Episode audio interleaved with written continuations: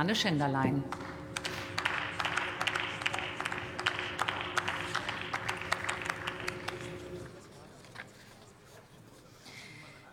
Sehr geehrte Frau Präsidentin, liebe Kolleginnen und Kollegen!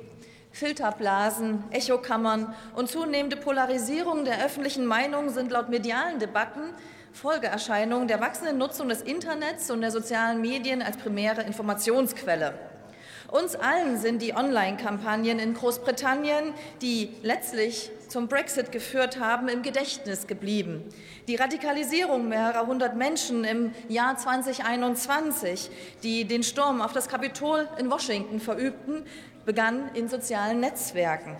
Und auch Kräfte aus diesem Hohen Haus nutzen die Online-Medien und Dienste, um unsere Gesellschaft weiter zu polarisieren und zu fragmentieren.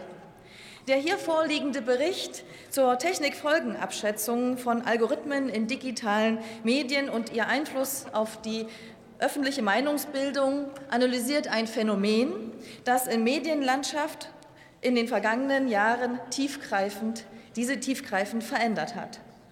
Aufgrund der Flut an Informationen spielen Algorithmen in den digitalen Medien eine immer größere Rolle und haben einen bedeutenden Einfluss auf die Meinungsbildung. Sie bestimmen, welche Informationen und Inhalte wir sehen und welche nicht. Sie beeinflussen unsere Entscheidungen, Vorlieben und Überzeugungen auf subtile Weise. Der vorliegende Bericht fokussierte sich dabei insbesondere auf die Bedeutung von Informationsintermediären. Das sind Dienste, die durch Selektion, Aufbereitung und Präsentation Aufmerksamkeit für Inhalte generieren. Und dabei ist es unabhängig davon, ob es sich dabei um eigene oder fremde Inhalte handelt. Bekannte Intermediäre sind Suchmaschinen und soziale Netzwerke. Obwohl das Thema bereits seit mehreren Jahren umfangreich medial diskutiert wird, zeigt sich hier, das Phänomen ist noch nicht ausreichend erforscht und es bedarf weiterer Daten.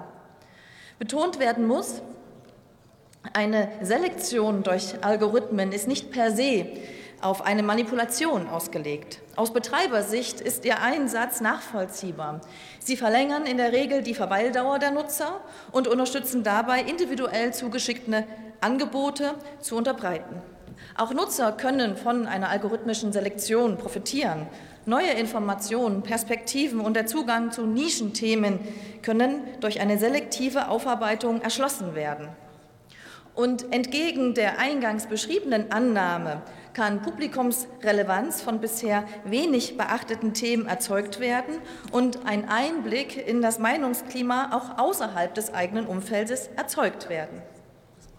Während die geschilderten Risiken und Probleme in der öffentlichen Debatte oftmals omnipräsent sind, werden die Chancen und Vorteile oftmals vernachlässigt. Aber der zweite wesentliche Aspekt ist, die Untersuchungen zeigen, die individuellen Nutzerpräferenzen haben einen deutlich stärkeren Effekt auf die Meinungsbildung als die algorithmische Personalisierung von Informationsangeboten. Vereinfacht gesagt, meine persönlichen Kontakte, meine Präferenzen spiegeln sich auch in meiner Meinungsbildung im Netz wider. Und dennoch leiten sich aus dem Bericht verschiedene Handlungsfelder für die Politik ab. Erstens, die aktuellen Medienstaatsverträge decken das Problem nicht ausreichend ab. Zweitens, es bedarf einer Bewusstseinsstärkung der Nutzer, dass ihnen unterbreitete Vorschläge einer algorithmischen Selektion unterliegen. Neben einer Stärkung der Medienkompetenz können hierfür verpflichtende Hinweise nötig sein. Und drittens, es muss eine Möglichkeit zur Abkehr von personalisierten Content hin zu ungefilterten Inhalten geben. Für mehr Transparenz und Akzeptanz können Informationsintermediäre die Algorithmen für ihre Vorschläge, zum Beispiel in einer Mediathek, auch veröffentlichen. Insbesondere im Bereich von nicht werbefinanzierten Angeboten wie dem öffentlich-rechtlichen Rundfunk sollte das als Chance verstanden werden. Abschließend unser Ziel als CDU-CSU-Bundestagsfraktion ist es, die Spaltung und Polarisierung unserer Gesellschaft zu stoppen und ihr entschieden entgegenzutreten. Dazu kann eine Reglementierung von Algorithmen in digitalen Medien ein Schritt sein. Wir sind bereit, jeden Beitrag zum Kampf gegen Fake News, Manipulation und Desinformation zu leisten. Es folgt Daniel Schneider für die SPD-Fraktion.